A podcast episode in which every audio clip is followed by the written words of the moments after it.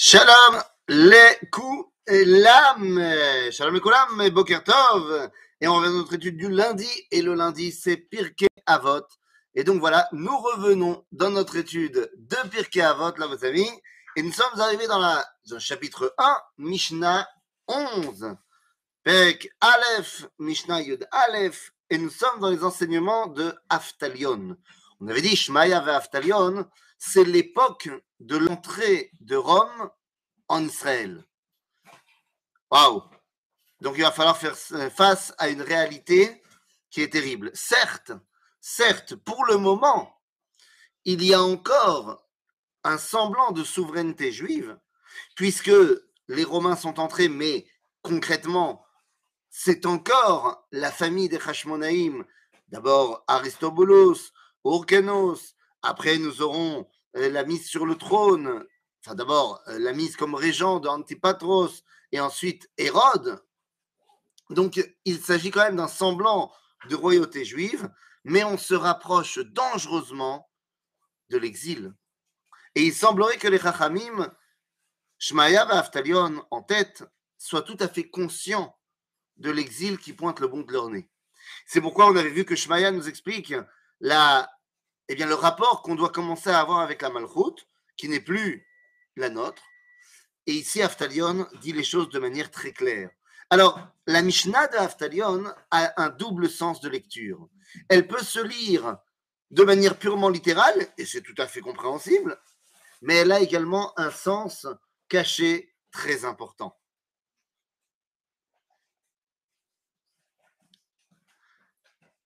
Quel est ce sens caché?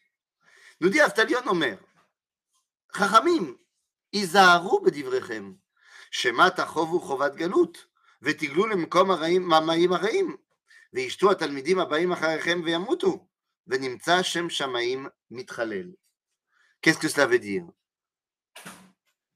Chachamim, faites attention à ce que vous allez dire, car sinon, eh bien, peut-être que vous serez envoyé en exil, et à ce moment-là, vous euh, vous abreuverez d'une eau qui n'est pas potable, et vos élèves seront aussi pénalisés.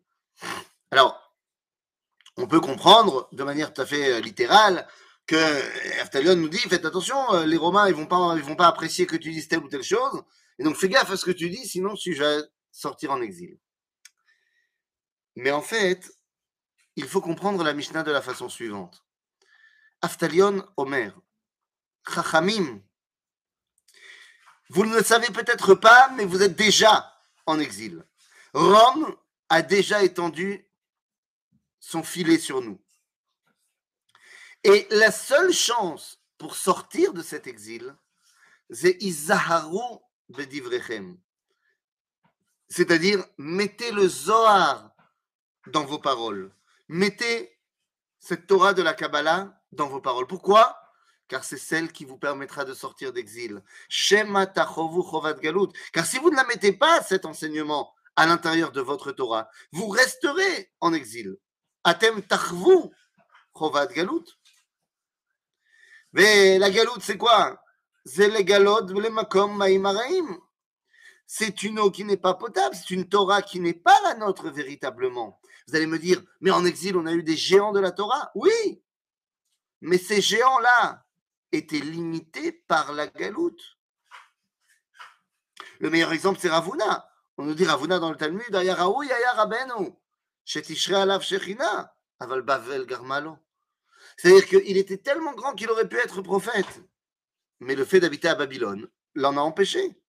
Nous dit le Gaon de Vilna, je ne comprends rien à cause de Vilna. Maintenant, c'est quelqu'un qui comprend tout. Mais non, il comprend qu'il ne comprend rien. Qu'est-ce que vous voulez que je vous dise?